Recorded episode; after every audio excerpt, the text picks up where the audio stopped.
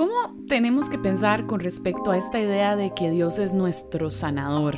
Y la palabra sanidad se utiliza tanto en todo lado. Yo lo veo en, todo, en todo lado está. Lo vemos en Instagram, lo vemos en, la, en, las predicaciones. Dios quiere sanarte, quiere sanar tu corazón, quiere sanar tu trauma, quiero encontrar sanidad. Es que no logro, eh, por más que trato, ser sanado. Y no estoy hablando de la sanidad física, ¿verdad? En estos momentos me refiero a la sanidad emocional, sanidad eh, mental. Esas son las cosas que escuchamos en la iglesia. Bueno, pues resulta que Gary Shogren, Gary Steven Shogren, eh, él es PhD en exégesis del Nuevo Testamento de Aberdeen, eh, se graduó. También es máster en divinidades, tiene maestría en divinidades y maestría en el Nuevo Testamento, en honores del de el Seminario Teológico Bíblico en Filadelfia. Y eh, pues resulta que él eh, es pues no solo un hombre brillante que ha servido en San José, Costa Rica por muchos, muchos años, sino que también eh, pues es muy amigo, es muy buena gente, muy amigo. Lo conocimos Estefan y yo con donde estudiamos en el seminario ESEPA en Costa Rica y desde entonces él y su esposa eh, Karen han sido eh, pues parte de nuestra vida on and off, ¿verdad? Donde los hemos visto y nos han, nos han servido de muchas, muchas maneras en diferentes formas y, y hemos aprendido muchísimo de ellos. Pues resulta que ni siquiera a propósito fue que me encontré este artículo que él escribió hace años, hace como 10 años. Eh, resulta que este artículo me lo encontré investigando en el archivo de artículos que tiene Christian Counseling and Educational Foundation, CCEF, eh, o CCEF, que aquí abajo les voy a poner tanto el link de la página web de Gary como el link de CCEF, donde pueden adquirir todo el archivo de em, los artículos de consejería bíblica. Y aquí y en este mismo en este mismo archivo hay un index donde uno puede buscar qué tipo todos los, diferentes artículos y, temas que a uno le interesan. Entonces si quieres buscar depresión pues encuentras ahí depresión y todo. Es como un archivo en Excel del cual en el cual puedes entrar y simplemente buscar y ahí te dice cuál número cuál volumen y demás eh, de ahí salen muchos de los artículos que estamos leyendo en este podcast y precisamente buscando sobre el tema de la psicología y cómo interactuamos con la psicología, pues me encuentro semejante artículo de Gary Shogren, el cual dije yo, ¿cómo es posible que yo no sabía que este artículo existía? Porque mi gran amigo, bueno, pues este, nuestros grandes amigos que están en Costa Rica, pues nos han hablado de que él ha tenido la oportunidad de trabajar con Ed Welch, una figura también importante en la consejería bíblica. Y resulta que, bueno, en realidad no me sorprendió demasiado porque yo sabía que él estaba involucrado, pero me encantó que él habla de este tema no desde la perspectiva de un consejero bíblico, de un psicólogo, no.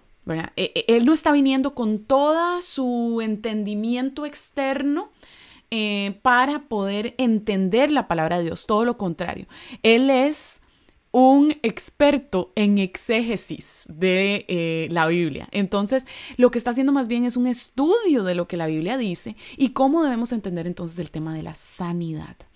Eh, sin mayor preámbulo, porque ya llevo un montón de tiempo hablando de esto, pero bueno, sin mayor preámbulo, quiero empezar a leerte este artículo espectacular llamado Recuperando a Dios en la ira en la era, no en la ira, también recupere a Dios en la ira, yo, pero recuperando a Dios en la era de la terapia.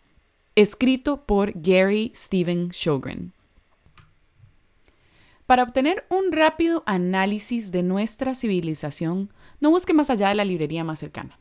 Naturalmente tiene lo común clásicos de bolsillo, misterios, biografías, diccionarios, antologías e incluso algunas pocas Biblias. Pero dado que su gerente lo ha abastecido de las ideas que los consumidores están comprando esta temporada, sirve como un práctico panel de visualización para la mente colectiva de nuestra cultura. Sin duda, notará que la mercancía se está moviendo rápidamente hacia temas de psicología y autoayuda. Una mirada a los títulos revela lo que se está vendiendo. Paz, amor y sanidad Comunicación cuerpo-mente y el camino hacia la autocuración, una exploración. Perdonar y olvidar. Curar los daños que no merecemos. Sanando la vergüenza que te ata. La gente de la mentira, la esperanza de la sanidad humana del mal. ¿Podría decirse también que las librerías cristianas son los espejos de nuestra subcultura? Repase los títulos de, de, la estantería que corresponde a la autoayuda e intente hacerse una idea de lo que los cristianos quieren oír. Sanidad para emociones dañadas, texto y libro de trabajo. Cambios que sanan, cómo entender su pasado para asegurar un futuro más saludable. Perdonar y olvidar, curar los daños que no merecemos restaurando el alma cristiana a través de la oración sanadora. Fe que duele, fe que sana. Y así sucesivamente, todo por autores evangélicos, publicado por editoriales cristianos. ¿Es una casualidad o los cristianos realmente anhelan el mismo bien superior, a falta de un mejor término de sanación interior, que el mundo en general? Si se profundiza, la probabilidad de que sea una mera coincidencia se desvanece. No solo las cubiertas suenan notablemente similares, sino que los contenidos se leen igual. A veces el mismo título, en mi caso, Perdonar y Olvidar, se encuentra en ambas tiendas. Y si te sorprende encontrar libros seculares, entre comillas, en el estante de psicología de un librero religioso, entonces puedes estar aún más desconcertado al encontrar libros de editoriales evangélicos en el centro comercial. Si se puede juzgar un libro por su cubierta, entonces los cristianos aparentemente han adoptado la sanidad, entre comillas, como una atractiva metáfora, como un término general apropiado para todo lo que se puede esperar de Dios. Usted puede adivinar cómo se ha llegado a esto. El doctor cristiano, ficticio, terapeuta renacido, lo ha razonado así. Los psicólogos consideran que la disfunción emocional que experimentan las personas es personal estamos alejados de nosotros mismos. Y social, estamos aislados de los demás. Esto está bien hasta donde llega, pero como cristiano soy consciente de que también estamos sufriendo espiritualmente y nuestra relación con Dios es, de hecho, clave. ¿No es mejor decir que estamos enfermos con respecto a uno mismo socialmente en nuestras relaciones humanas y además espiritualmente en nuestra relación con Dios? Lo que realmente necesitamos, por lo tanto, es la gracia sanadora de Dios en las tres conexiones. ¿Qué está mal con esta situación? El problema no radica simplemente en que el doctor haya dado una mala respuesta, sino su intento de responder a una pregunta equivocada en cuya formulación los cristianos no han intervenido. Él está inmerso en una cultura en la que la psicología, la psiquiatría, la religión y los medios de comunicación son campeones de un modelo de enfermedad o trauma, para lo que sea que te moleste. Una versión cristianizada de esto podría representar a Dios como el gran terapeuta que nos da sanidad en algún último plano espiritual. Y como es siempre el caso, los versículos de la Biblia se pueden unir para, entre comillas, probar algo. La mayoría de los intentos de integrar las escrituras y la sanidad interna están escritos por consejeros profesionales que tienen cierto nivel de respeto por la Biblia. Yo soy lo contrario, un exégeta con un interés ajeno en la consejería. Por ello, me permito ofrecer que no basta con utilizar la Biblia para golpear los errores más atroces de la sanidad interior y luego suponer que lo que queda en pie es bíblico. La Biblia no existe simplemente para filtrar las impurezas de otros sistemas. Teniendo esto en mente, planteemos la pregunta de esta manera. Si un cristiano comenzara con el sistema que se encuentra en las escrituras, ¿descubriría este paradigma de sanidad? Y si no, ¿Deberíamos adoptarlo como nuestro modelo de primera elección? En este estudio responderé tres preguntas. Número uno, ¿cómo usa la Biblia el lenguaje de la sanidad? Número dos, ¿cómo usan los consejeros contemporáneos la terminología de la sanidad? Y número tres, ¿qué implicaciones tiene el patrón bíblico para los consejeros cristianos? Número uno, la Biblia y el lenguaje de la sanidad. Las innumerables referencias bíblicas de la curación se pueden clasificar en dos categorías generales. Primero, entre comillas, sanidad, en su sentido literal primario, es la restauración de las personas al bienestar corporal. Segundo, sanidad, entre comillas, en un sentido metafórico, es el estado general de bienestar que se encuentra dentro del pacto de gracia de Dios. La mayor parte de los versículos bíblicos emplean la sanidad con el significado de la restauración física. Cuando nuestro Señor sanó, eliminó los síntomas y revirtió el daño que ya ha hecho. En sus propias palabras, los ciegos reciben la vista, los cojos andan, los que tienen lepra son curados, los sordos oyen. Esto lo encontramos en Mateo 11:5. Por supuesto, los beneficios espirituales acompañaron las curaciones del Señor, sobre todo el perdón de los pecados, pero las palabras de sanidad no se aplican a estas bendiciones espirituales. Acá el autor hace una nota de pie donde dice que una posible excepción puede ser Lucas 4, 18 al 19. Y dice, aquí Jesús cita Isaías 61, del 1 al 2, como una profecía de su ministerio. Me ha enviado a anunciar recuperación de la vista para los ciegos. Esto se refiere a la curación de la ceguera literal o a la eliminación de la ceguera espiritual del pecado.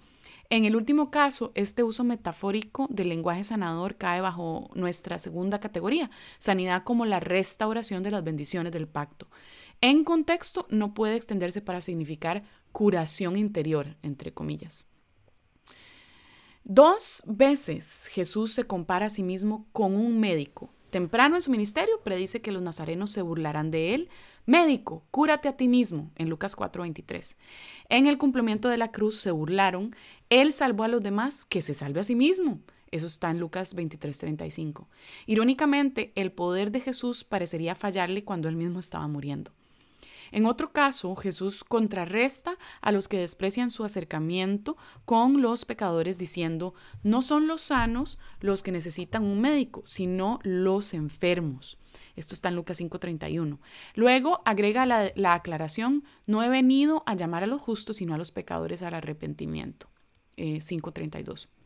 Jesús usó la metáfora médica para hacer su ministerio comprensible, señalando que el lugar para cuidar está al lado de los necesitados. La necesidad en vista, sin embargo, no es médica, es el problema del pecado. Muchas referencias a la sanidad física aparecen en el contexto del pacto de Dios con Israel, incluso antes de que Moisés ascienda al monte Sinaí. El Señor promete bienestar físico a aquellos que obedecen su ley. Por ejemplo, dice en Éxodo 15, 26, si escuchas atentamente la voz de Jehová tu Dios y haces lo que es correcto ante sus ojos, si pones atención y guardas todos sus decretos, no te traeré ninguna de las enfermedades de los egipcios, porque yo soy el Señor que te sana. Estas enfermedades de los egipcios son las llagas y otras aflicciones con las que estaban plagados. Jehová Rafa, el Señor que sana, se revela como el que quita las dolencias físicas de Israel si cumplen con el pacto. La renovación del pacto en Deuteronomio muestra vívidamente cómo la salud se relaciona con la obediencia. Jehová otorgará favor a los obedientes, pero al caer en el pecado sería castigo con algunas enfermedades, fiebre, e inflamación, forúnculos o llagas, tumores, llagas supurantes, picazón, la locura, la ceguera y la confusión de la mente. Claramente, esto no será un brote de síntomas psicosomáticos generados por la culpa nacional. Más bien, dice en Deuteronomio 28, 59 al 61, entonces el Señor hará horribles tus plagas y las plagas de tus descendientes, plagas severas y duraderas y enfermedades perniciosas y crónicas, y traerá de nuevo sobre ti todas las enfermedades de Egipto de las cuales tenías temor y no te dejarán. También el Señor traerá sobre ti toda enfermedad y toda plaga que no están escritas en el libro de esta ley hasta que sea destruido, seas destruido. Cuando el pueblo de Israel regrese al Señor, regresará a la tierra del exilio y encontrará nueva prosperidad y salud. Deuteronomio 30, del 1 al 10. Como ambos testamentos dramatizan, es absurdo echar la culpa inmediata de cada enfermedad al pecado. Ver el ejemplo de Job. Pero la conexión entre el pecado y la pérdida de la vitalidad física se hace grande en la ley y los salmos. Si te alejas del pacto, Dios puede usar la enfermedad para hacerte volver de nuevo a la realidad. Por lo tanto, la queja de David se entiende mejor como una aflicción de castigo. Dice, Señor, no me reprendas en tu enojo, ni me castigues en tu furor, porque tus flechas se han clavado en mí, y sobre mí ha descendido tu mano. Nada hay sano en mi carne a causa de tu indignación, en mis huesos no hay salud a causa de mi pecado. Salmo 38 del 1 al 3. El otro uso de la terminología de sanidad se refiere al disfrute de una amplia gama de bendiciones, no solo la salud física. Estas cosas buenas pueden ser tenidas por aquellos que están bien con Dios en el pacto. Tanto los profetas como los salmistas informan que el Señor inflige las penas. Eh, las penas en el pacto, perdón. Entonces, cuando la nación se arrepiente, las bendiciones son restauradas. La bendición reemplaza la desgracia de todo tipo, agrícola, social, espiritual, física, el día que vendará Jehová la herida de su pueblo y curará la llaga que él causó. Esto está en Isaías 30, 26b. Esa misma metáfora resurge en muchos, en muchos pasajes del Nuevo Testamento. En 1 Pedro 2.24, el apóstol parafrasea Isaías 53 para extender las bendiciones del pacto a los gentiles. Él mismo llevó en su cuerpo nuestros pecados al madero, para que nosotros, muertos ya al pecado, vivamos para la justicia. Por sus heridas fueron ustedes sanados. La metáfora representa el perdón de los pecados y la eliminación de la maldición sobre el pecado. ¿Por qué la sanidad es una metáfora apropiada para tener paz con Dios? La razón es evidente. Dado que el vigor físico es una de las consecuencias de la renovación, entonces remover la maldición y conceder bendiciones arrolladoras podría denominarse justamente como sanidad. Podemos resumir los datos bíblicos con cuatro observaciones. Primero, cuando las palabras para sanidad se usan en los ministerios de Jesús y los apóstoles, invariablemente se refiere a la restauración de la salud física. No hay referencia a dolor emocional o problemas emocionales siendo curados. Segundo, la aflicción corporal puede ser causada directamente por Dios como castigo por recaer al pecado. Dios puede sanar tal aflicción. También se alivia la angustia mental tanto del sufrimiento como de la culpa. Este alivio más amplio también se llama sanidad en una metáfora natural. Tercero, de vez en cuando, las diversas bendiciones de la conversión del pecado y la incredulidad se llaman sanidad. Sanidad en este amplio sentido metafórico ocurre cuando Dios quita su mano de castigo del arrepentido y le permite caminar en fe y obediencia. El comportamiento pecaminoso se cura metafóricamente, Mateo 9, Oseas 13, 4. Las personas de fe encuentran paz con Dios y muchas otras bendiciones prometidas. Si bien es difícil probar una declaración negativa, también podemos observar un cuarto punto. La sanidad como el alivio del dolor interior cuando ese dolor no se debe al castigo de Dios por el pecado, no está en el vocabulario de los escritores bíblicos. Del mismo modo, no hay lugar donde las relaciones entre las personas son sanadas. Posiblemente estas extensiones de la metáfora son válidas en el hablar popular, pero tales usos no son compatibles con el ejemplo bíblico. Los textos empleados como textos de prueba son mal utilizados o textos como paraga. Eh, textos de prueba quiere decir textos que comprueban lo que uno está, está tratando de decir. Y tales extensiones para la palabra sanidad deben entenderse claramente como metáforas de realidades objetivas. Las relaciones distanciadas por el pecado se pueden reconciliar, o sea, sanar. Se pueden aliviar, se puede aliviar una sensación de dolor interno, o sea, sanar. Pero ni el alejamiento de los demás ni la experiencia del sufrimiento es un proceso de enfermedad o una herida traumática. Dirijamos la atención ahora a la segunda pregunta. ¿Cómo se usa el lenguaje de sanidad en los espacios de consejería?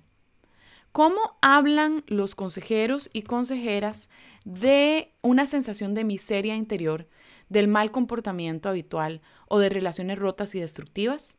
Claramente un patrón común en nuestros días es ver la experiencia interna, el comportamiento externo y el distanciamiento interpersonal como enfermos, heridos, traumatizados, eh, enfermos o disfuncionales y que necesitan sanidad. Las emociones están dañadas y los corazones heridos.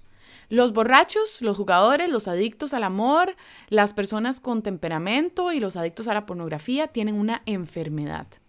Los matrimonios, las familias y las amistades y las iglesias son disfuncionales. ¿Qué ha sucedido con la forma en que las personas ven las partes emocionales, conductuales y sociales de la vida humana? En pocas palabras, el lenguaje moral ha sido reemplazado por el lenguaje médico. Ojo esto, el lenguaje moral ha sido reemplazado por el lenguaje médico. ¿De dónde vino de dónde es que vino esta nueva cultura terapéutica? La respuesta es compleja, pero una mirada a dos modelos influyentes de enfermedades, entre comillas, puede ayudarnos a entender. Voy a mirar primero en las formulaciones clásicas de Alcohólicos Anónimos y luego en el movimiento contemporáneo de la sanidad interior. En la década de 1930, el doctor William D. Silkworth considerado como uno de los cofundadores ideológicos de Alcohólicos Anónimos, contribuyó con el modelo médico de alcoholismo al movimiento emergente. Ciertas personas son física y psicológicamente incapaces de manejar incluso el uso moderado de alcohol. El alcohólico tiene una enfermedad de la mente y el cuerpo, una mente obsesionada con el alcohol y con tomar la primera bebida, y un cuerpo que no puede manejar ningún alcohol sin una reacción severa que desencadene un consumo compulsivo adicional. Los alcohólicos manifiestan su enfermedad en tres niveles. espiritualmente están alejados de su creador a través del egocentrismo, emocionalmente están aislados de la sociedad humana y físicamente sufren daño cerebral y mala salud. En la enseñanza tradicional de Alcohólicos Anónimos, el alcohólico puede estar fuera de control, pero es responsable ante Dios y responsable de buscar la recuperación. Aunque nunca se cure de su alcoholismo, es restaurado al bienestar un día a la vez a través de la redención a un poder superior. ¿Quién entonces está enfermo? Los alcohólicos anónimos predicó originalmente que una minoría sustancial de la población tenía la enfermedad del alcoholismo y que implicaba desafío contra Dios. La enfermedad no es universal ni es sinónimo de lo que los teólogos llaman la depravación. Pero hoy en día el modelo de la enfermedad de alcohólicos anónimos se ha popularizado y se ha mezclado con un enfoque médico de la integridad mental y emocional. El resultado, la enfermedad ha sido apropiada para todos los problemas imaginables de la vida y los enfermos no son necesariamente responsables de sus acciones. Así surgió una generación que gritaba que no eran pecaminosos, solo enfermos. Estas versiones de moda del modelo de la enfermedad alcanzan su vértice en el programa de sanidad interior. Y estos algunos son de, las, de los puntos eh, que propone el programa de sanidad interior. Muchas personas están sufriendo de su crianza y otras experiencias de vida han sido rechazados o abusados y son disfuncionales, entre comillas, originalmente un término médico de una forma u otra. Otro punto es que están alejados de Dios y de los demás, temen ser vulnerables y por lo tanto son incapaces de amar o ser amados. Y por último, Dios desea traer sanidad interior a todos. Esto puede significar lidiar con recuerdos dolorosos, pero conducirá a una renovada autoestima y confianza. En lo que respecta a la literatura cristiana reciente, un evangelio revisionista proviene de la pluma de Keith Miller. Él llama y engloba este concepto con la unión de enfermedad eh, guion pecado. Aunque admite que la idea de referirse al pecado como una enfermedad preocupa a algunas personas. Sin embargo, defiende su lenguaje afirmando que los teólogos bíblicos siempre han sabido que el pecado es como una enfermedad. Desafortunadamente, esos teólogos no tienen nombre. Miller mismo lleva esta idea a su conclusión natural. Si el pecado es esencialmente una enfermedad, entonces lo que realmente necesitamos de Dios es sanidad. El modelo de enfermedad ha pasado desde unos pocos están enfermos de alcohólicos anónimos a muchos están enfermos de la sanidad interior. Y luego llega hasta el punto de Miller de realmente no estamos todos enfermos. Punto número 3. Algunas implicaciones para el consejero cristiano. ¿Qué encontramos cuando los profetas de sanidad están unidos al lado de los profetas bíblicos? La decencia común nos presiona a señalar algunos peligros de usar un modelo de sanidad. Peligro número uno. Cuanto más cerca está de convertirse en la metáfora que define o controla el concepto de la ayuda de Dios, la metáfora de la sanidad nos desvía cada vez más. No leeríamos en la Biblia que un hombre es sanado de, digamos, embriaguez. Sin embargo, el lenguaje de la sanidad puede usarse con precedentes bíblicos para describir los resultados del arrepentimiento. Por lo tanto, podríamos usar la sanidad para hablar de las bendiciones espirituales, físicas, económicas y relacionales que seguirán a tal reconciliación con Dios. Pero cuando la sanidad se eleva al lugar de la metáfora dominante de la ayuda de Dios, se confunde el mensaje bíblico del pecado, la depravación, la regeneración, el arrepentimiento, el perdón y la santificación. Y este me parece una observación muy importante que a mí me, gustaría como volver a darle énfasis. Y es que lo, lo, que está diciendo Gary no es que está mal usar la idea de sanidad de vez en cuando, pero el problema, y yo lo veo realmente en las, e, en las redes sociales, en las predicaciones, en la forma en que las personas hablan, los, las personas que aconsejo, las personas que me piden que los aconseje, las personas que me escriben porque quieren que les los atienda para consejería, a menudo la respuesta o la, perdón, la pregunta es más bien como es que yo no he podido encontrar sanidad en esta área, eh, yo no sé cómo Dios me va a sanar de esto y, demás. Y, de pronto como que se nos olvida o no sabemos, ¿verdad? Que esta no es la forma primordial en la que Dios nos ayuda y actúa. Y el, el poner un poco esa metáfora un poquito en segundo plano nos ayuda a entender realmente las categorías bíblicas que Gary está mencionando. Em, que son las que a Dios realmente le importan y las que últimamente nos traen gozo. El entender em, nuestro, nuestro pecado, la depravación en nosotros, la regeneración, e, el, el, el, lo terapéutico que es arrepentirse por seguir usando palabras que nada que ver, ¿verdad? Que no son bíblicas, pero, pero digamos, en realidad eso es lo que estamos buscando, algo que me ayude a sentirme mejor primeramente, no nos vamos a sentir mejor por, siempre y forever aquí en esta tierra. Esto no es lo que Dios promete, pero definitivamente le está trabajando y obrando y trayéndonos gozo en diversas maneras, incluyendo dentro del sufrimiento.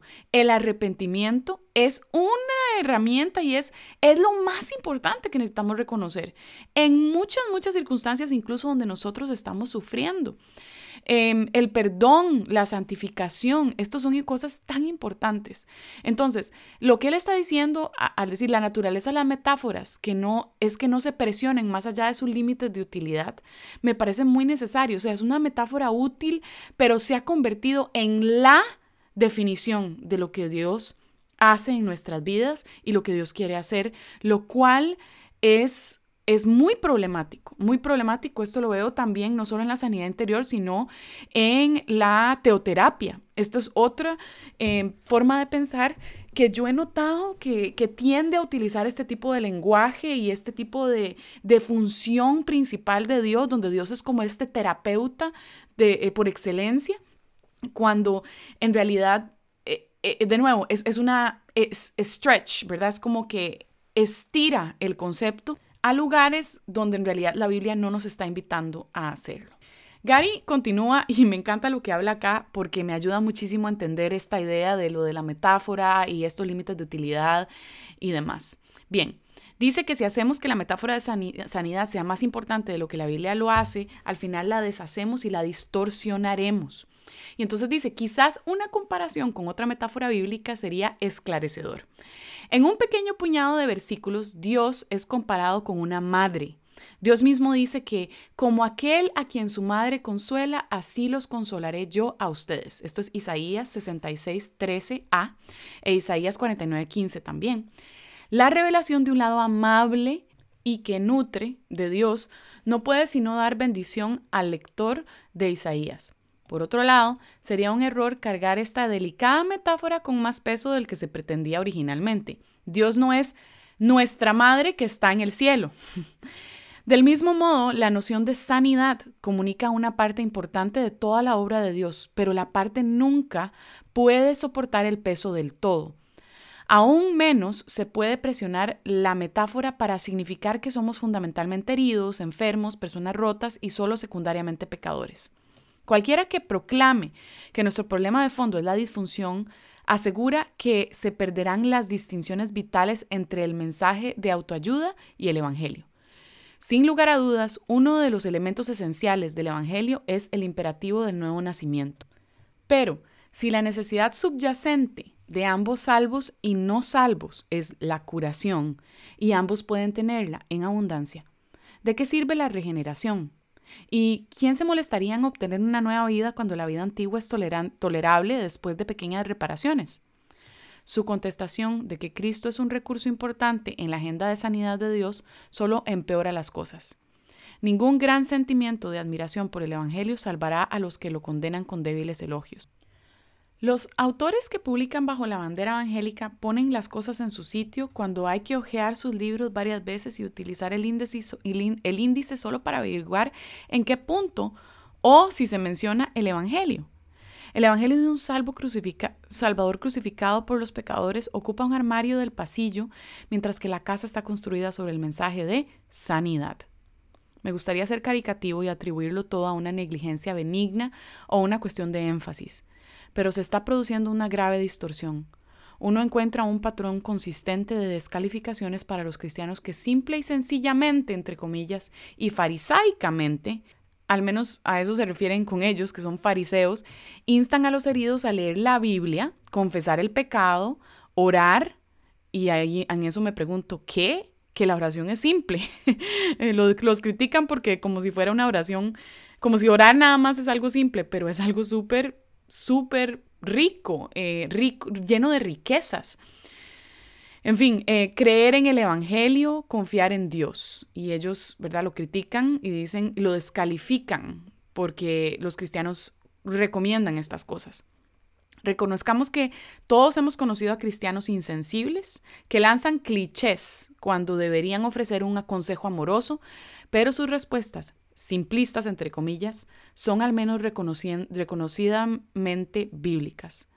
El nuevo y diferente evangelio, entre comillas, de la sanidad es una metáfora cortada de sus bases. ¡Wow!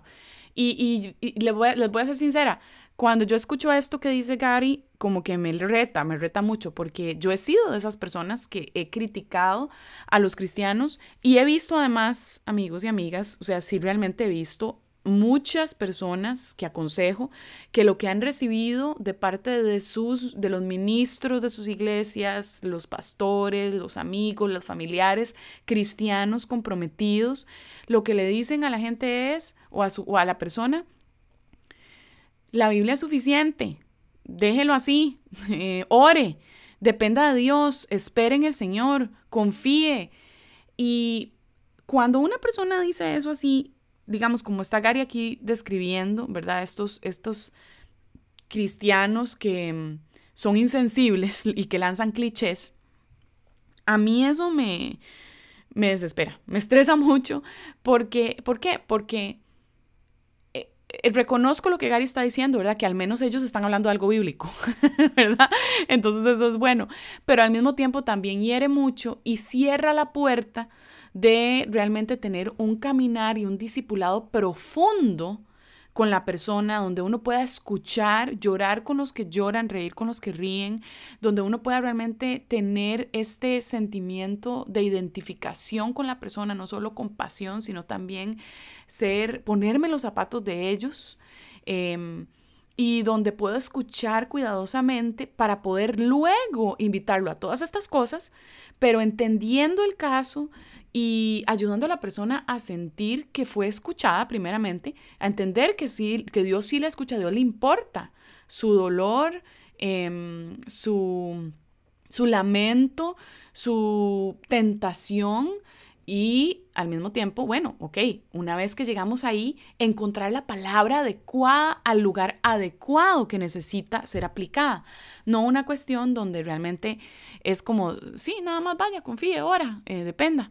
Em, es, es, complicado, la verdad es que es complicado encontrar ese balance, pero definitivamente reconozco que lo que Gary está diciendo, sí es importante que los que estamos más del lado, eh, donde apoyamos esta idea de, de, entendamos el trauma, entendamos lo que sí consideramos como, como enfermedad o como eh, trastorno, em, eh, a mí me reta porque sí, digamos, me pone a pensar, bueno, ¿qué cosas he considerado como un trastorno y una enfermedad que en realidad me ha faltado ser más bíblica y decir, un momento, esto, esto tiene categorías bíblicas y yo no las estoy aplicando, estoy aplicándole categorías psicológicas. Por ejemplo, algo que se me ocurre en lo que he estado pensando últimamente es en el tema del narcisismo y cómo he hablado del narcisismo usando ese término psicológico y realmente la Biblia sí presenta personas que la psicología diría que son narcisistas,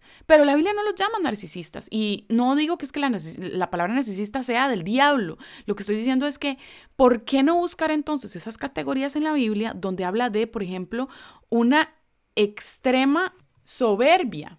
Em, y ahí, pues ¿Qué si no tenemos un montón de ejemplos? Y cómo habla incluso proverbios de cómo lidiar con la gente soberbia, em, cómo los soberbios siguen siendo cada vez más y más endurecidos en la palabra de Dios, como sucede con el faraón, el mismo Satanás. Em, o sea, son categorías que sí están. Lo que pasa es que hay que saber leer y pensar, ok, Dios, estoy encontrándome con una persona que me, que me está mostrando esta serie de características ¿Cómo eh, puedo pensar de esto y cómo puedo ver esto en la Biblia, aunque no usen los términos o no se usen los términos eh, bíblicos? Pero más que todo, ¿cómo hago para entender desde la Biblia más que tratar de incrustar los términos no bíblicos en la Biblia? Em, ah, para mí es un reto, es un reto realmente. Pero bueno, eh, me parece que es algo que como creyentes tenemos que wrestle, ¿verdad? Como forcejear con eso y tratar de encontrar la manera que honra a Dios. Ok, eh, leamos el peligro número dos. Dice que la metáfora de la sanidad trae consigo un bagaje cultural que es contrario a la revelación bíblica. Considere que un cristiano de hoy no puede citar Éxodo 15:26. Yo soy el Señor, soy tu sanador. Y esperar que los estadounidenses analfabetos bíblicos recuerden su significado en el contexto. Aquí, por supuesto, le está hablando a los gringos. Pero aquí se le aplica también a nosotros los latinos, los latinos analfabetos de la Biblia. Vivimos en la era de la terapia. La gente lo tomará instintivamente en el sentido de que Dios aliviará nuestras heridas internas, nuestra educación disfuncional y nuestra baja autoestima. ¿Cuánto, ¿Cuánto falta para que los relatos evangélicos se conviertan en parábolas de sanidad interior? Puede que Lázaro siga saliendo de la tumba, pero saldrá, entre comillas, con un sentido más saludable de la autoestima. Los curanderos internos ya han argumentado que los diez espías intimidados por los cananeos sufrían de baja autoestima. Esto yo lo he escuchado, friends, es cierto. Escuché hace un tiempo, no recuerdo, una predicación y cómo me gustaría acordarme quién fue, pero hablaba de eso, de que no tenían alta autoestima, que no podían reconocer que Dios estaba con ellos, ay no, una, pero no era ni eso, que Dios estaba con ellas, era como, ay, se fueron y, y, escucharon y vieron la tierra y tenían tanta baja autoestima, mientras que Josué sí tenía, ¿verdad? La, él sabía quién era, ¿verdad? Y yo, ay Señor, esto no es, pero bueno, pero Dios dijo que eran rebeldes, que no creían sus promesas, dice Gary. Podría objetarse que los consejeros están haciendo lo que los teólogos siempre han hecho, es decir, usar palabras con un significado que no se ajusta exactamente al uso bíblico. Por ejemplo, esto me parece muy interesante lo que está diciendo acá, porque sí es un argumento importante. O sea, podríamos decir, bueno, pero es que los teólogos hacen lo mismo, usan palabras como redención de forma bastante estricta como la obra de Dios al liberar a su pueblo de la esclavitud hacia él. Y sigue diciendo Gary, como tal, redención es una palabra de salvación entre muchas, pero los teólogos que lo conocen desde hace tiempo usan la palabra para describir todo el proceso de salvación desde el principio hasta el fin. O sea, es el drama de la redención que habla Scrooge. Scrooge creo que se dice el apellido, no sé. Entonces, si la sanidad entre comillas, en la Biblia significa el alivio de los efectos físicos y espirituales de la rebelión a través del pacto, ¿no pueden los consejeros ampliarla a la liberación de toda la angustia y el dolor, y el dolor humano sin preocuparse por una definición bíblica precisa? De hecho, existen grandes diferencias entre los dos casos. Cuando los teólogos usan la redención para describir toda la obra salvadora de Dios, pueden estar coloreando fuera de las líneas, pero difícilmente podrían ser acusados de sesgar el mensaje de la Biblia. Simplemente están ampliando un patrón bíblico. Pero la psicología cristiana pop usa la sanidad no como una ampliación metafórica para la salvación, la redención o la curación realizada por el gran médico en las almas enfermas del pecado. Ojo ahí, la psicología cristiana pop usa la sanidad no como una ampliación metafórica para la salvación, que es de lo que habla la sanidad en la Biblia, la redención, que es lo que habla la sanidad de la Biblia, o la curación realizada por el gran médico de las almas enfermas del pecado. Dígalo conmigo, que es de lo que habla la sanidad en la Biblia, sino que crean una nueva imagen, la curación literal de los traumatizados emocionalmente. Aunque las metáforas no deben tomarse literalmente, deben tomarse en serio. Las metáforas que elegimos pueden aclarar o deformar nuestra proclamación y hay que elegirlas con cuidado para que sean exactas.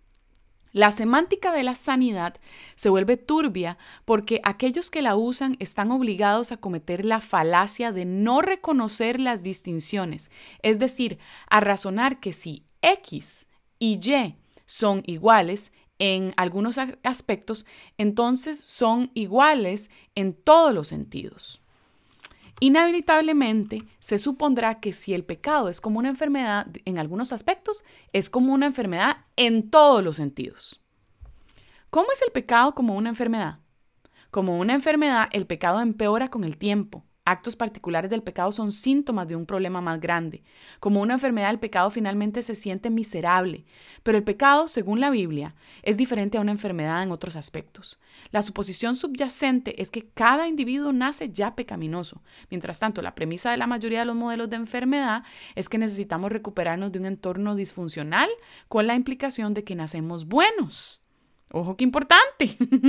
o sea, hay una gran diferencia entre el pecado y la idea de enfermedad y por eso no, se, no es una metáfora que, que expresa perfectamente lo que es el pecado, porque la, el pecado es algo con lo que nacemos, mientras que la, la enfermedad es algo que eh, se asume que necesitamos recuperarnos y eso empieza a hacernos pensar que es que necesitamos recuperarnos del entorno disfuncional del cual venimos, o de lo que me pasó, mi trauma, etc. Por eso se piensa que cuanto más profundamente podamos entrar en nosotros mismos, más cerca estaremos de Dios. De poco sirve construir un ministerio cristiano sobre los ideales, métodos y objetivos de la curación interior y luego añadir tardíamente que la Biblia dice que estamos arruinados desde el nacimiento. Ay, Gary, Gary, Gary, qué bárbaro. me, puse, me pone a pensar demasiado. La idea de la depravación no es una pequeña cosa para la cual debe hacerse una ligera corrección de rumbo. Es una verdad fundamental que debe impregnar y dar forma al sistema de pensamiento de cualquier cristiano. Por supuesto, podríamos utilizar términos curativos, entre comillas, con una, con una definición cuidadosa y advertencias adecuadas, pero una metáfora que necesita mil calificaciones probablemente ha superado su utilidad. Peligro número 3. La metáfora de sanidad engaña a las personas, no sobre cuestiones periféricas, sino sobre los fundamentos cristianos. ¿Quién es Dios? ¿Quién soy yo? ¿Cuál es mi posición con Dios? ¿Qué sucede si imaginamos que Dios sea mayormente como un terapeuta, incluso admitiendo que Él es muy bueno? Para ser coherentes, tendríamos que imaginar a Dios como si tratara con personas golpeadas por la vida. Él estaría, por supuesto, contento de ofrecer ayuda. En esta representación, Dios es poco más que un buen samaritano sin una agenda más allá de ser bondadoso. Entonces, Dios parecerá poco cariñoso si no nos da la ayuda que sentimos que necesitamos con nuestros métodos, a nuestros fines, sin hacer preguntas. Aunque a algunas personas les gusta imaginar este tipo de Dios, un terapeuta divino no es el verdadero Dios. El santo creador castiga a todos los que se rebelan. El soberano gobernante obra en todas las circunstancias, incluso el sufrimiento, para su gloria. El Salvador agonizante tomó el juicio que nos correspondía. Los terapeutas no hacen estas cosas. En una peligrosa búsqueda de la sanidad en sus propios términos, el ego se entroniza a sí mismo o, toma el trono como el centro del universo y se pierde el carácter centrado en, Dios, en el Dios de la Biblia. Por último, afirmemos a los cristianos que proclaman que Dios no se interesa solo por la parte de nuestro llamado espíritu o nuestra alma, sino por la liberación de toda la persona. Esto es cierto. Pero las reglas por las cuales se juega el juego se revelan en la Biblia. La Biblia nos lleva a la verdad de que todos los modelos de recuperación humana deben comenzar con la teología, con la pregunta, ¿quién soy yo a los ojos de Dios? O ¿hay de hecho un Dios? Es peligroso responder que Dios solo quiere lo que nosotros queremos, es decir, la sanidad interior y el crecimiento personal, que los dioses falsos sean simplemente buenos para lo que te aflige. El Dios viviente por sus propias razones y para sus propios fines, hacen demandas radicales a sus criaturas aun cuando las lleva a la restauración.